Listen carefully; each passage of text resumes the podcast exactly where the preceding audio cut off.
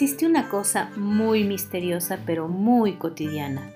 Todo el mundo participa de ella.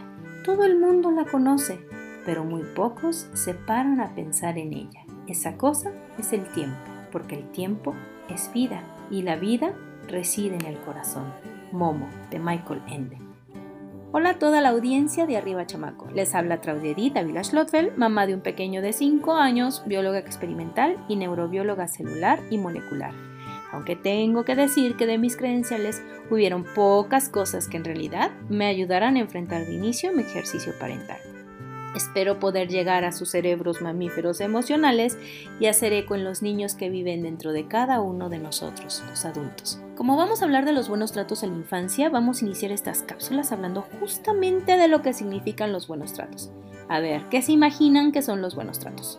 A veces podemos entender algunas palabras con sus opuestos. ¿Qué sería lo contrario o lo opuesto a buenos tratos? Exacto, los malos tratos son justo lo contrario de los buenos tratos. Y cuando hablamos de malos tratos nos referimos, por ejemplo, a los jalones de oreja y de cabello, a los gritos, a los pellizcos en nuestra piel. ¡Nuestra piel! Me pregunto a quién se le puede ocurrir hacernos daño en nuestro cuerpo. También maltratar a alguien es insultar, ridiculizar, que alguien se burle de lo que decimos, ignorar, que nos dejen sin dirigir la palabra o la mirada, o abandonar. ¿Le suena todo esto, por ejemplo, al bullying o acoso escolar? Ok, eso es maltrato. Significa entonces que si alguien se acerca a mí y agrede mi cuerpo, mi mente, mis emociones y altera lo que pienso y siento de mí, ¿me está maltratando? ¿Ustedes qué piensan ahora? Vengan conmigo a ver el lado brillante de la historia. Cuando digamos buenos tratos nos vamos a referir primero a la ausencia de malos tratos y segundo a las habilidades y capacidades parentales y comunitarias para atender, cuidar, proteger y educar a nuestros niños y así propiciar su desarrollo como personas sanas, buenas y solidarias. ¿Se dan cuenta que los buenos tratos no es solo una responsabilidad de los padres, sino una corresponsabilidad de la comunidad en la que los niños se desarrollan?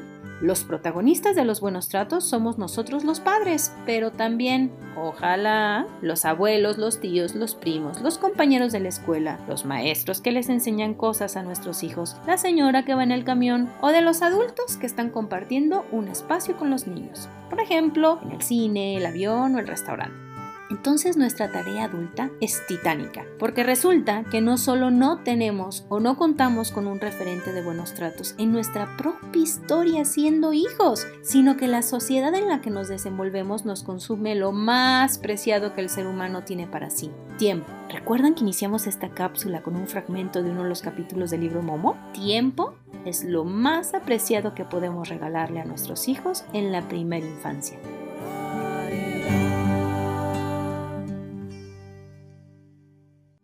Te interesa el tema, podrías explorar en los siguientes libros: Cero golpes, 100 ideas para la erradicación del maltrato infantil del autor mexicano Gaudencio Rodríguez Juárez y Los buenos tratos a la infancia, parentalidad, apego y resiliencia de los autores chilenos Jorge Barudi y Marjorie Tantañán. Voz y contenidos: Claudia Edith Ávila Scholfeld. Edición Martín Corona. Música El Otoño de Encanto al Alma.